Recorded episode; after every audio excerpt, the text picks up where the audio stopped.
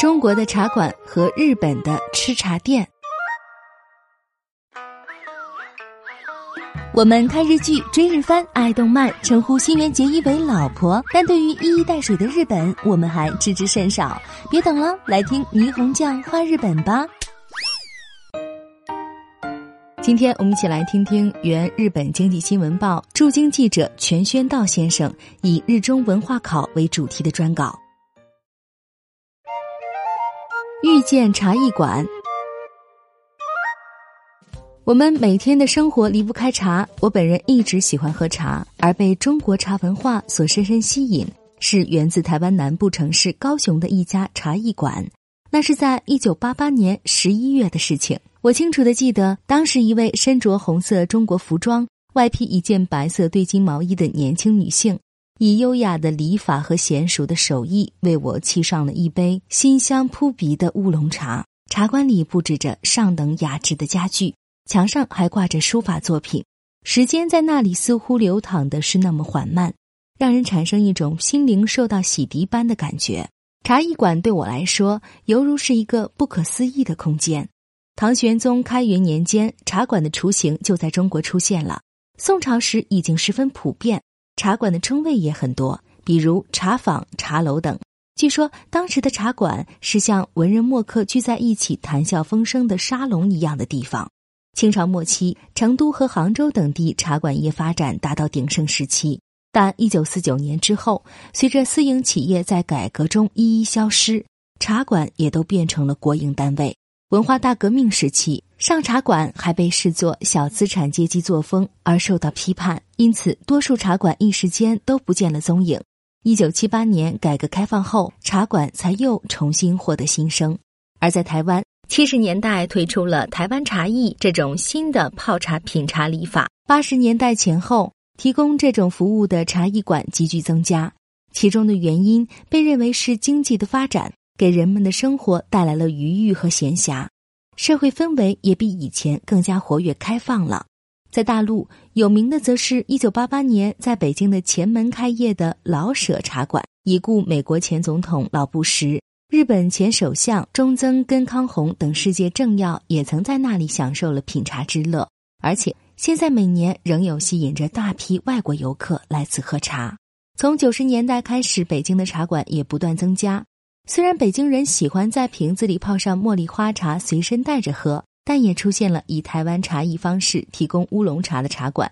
其中第一家，据说就是一九九四年在东城区开业的五福茶艺馆。到中国的地方上去走一走，也能看出茶馆文化非常发达。比如在福建省，笔者采访过开业于两千零三年三月的山水名茶馆，茶馆的老板据说是十七世纪将台湾纳入清朝版图的功臣之一施琅将军的子孙。提起开业的动机，他说：“我是想把茶馆办成当地画家和书法家等文化人士聚会的沙龙一样的地方。”为顾客提供文化享受，而在四川，据说省会成都的茶馆数量居中国之最，甚至“改天我请你喝茶”这句话都已成了人们日常问候用语。毫无疑问，喝茶是每天生活中再平常不过的事情。无论是朋友聚会、商谈生意，还是男女约会，都会选择茶馆，主要用来洽谈商务的所谓商务茶楼风靡一时。那么，日本的茶馆又如何呢？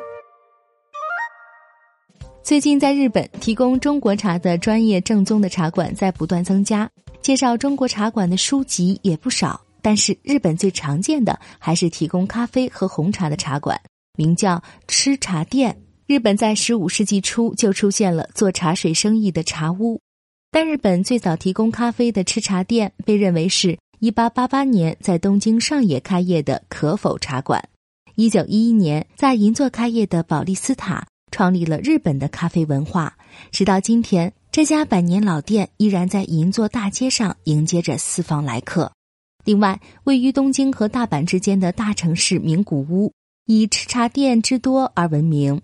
有统计显示，名古屋人花在吃茶店的钱是日本全国平均值的两倍。和中国的成都人爱泡茶馆一样，名古屋人平常也喜欢去吃茶店。我本人曾经在名古屋生活过六年半，那时几乎天天都要去造访各种吃茶店。名古屋的吃茶店文化中最具特征的是早餐。从开门营业到上午十一点钟这段早餐时间，你只需花一杯咖啡的价钱，就能吃到附送的吐司和蔬菜沙拉。比如有一家非常有名的连锁吃茶店。叫米田咖啡。早餐时间里，你只要点一杯四百四十日元的拼配咖啡，店家就会外送你刚出炉的吐司和水煮蛋。早饭不在家里吃，而是在上班前去吃茶店吃的情况，在名古屋人当中可以说相当普遍。随着日本战后的经济发展，吃茶店的数量也随之上升。但是现在，虽然大规模的连锁店在不断增加，但个人经营的店铺已经大大减少了。即便如此，独具特色的吃茶店还是人气牢不可撼。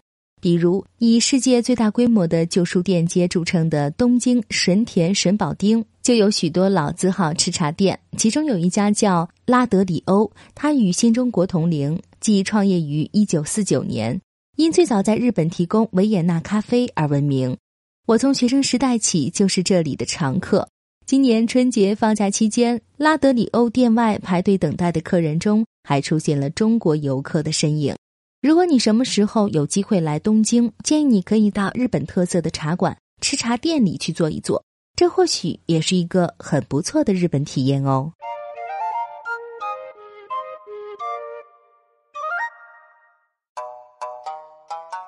更多信息请看日本网三 w 点 nippon 点 com。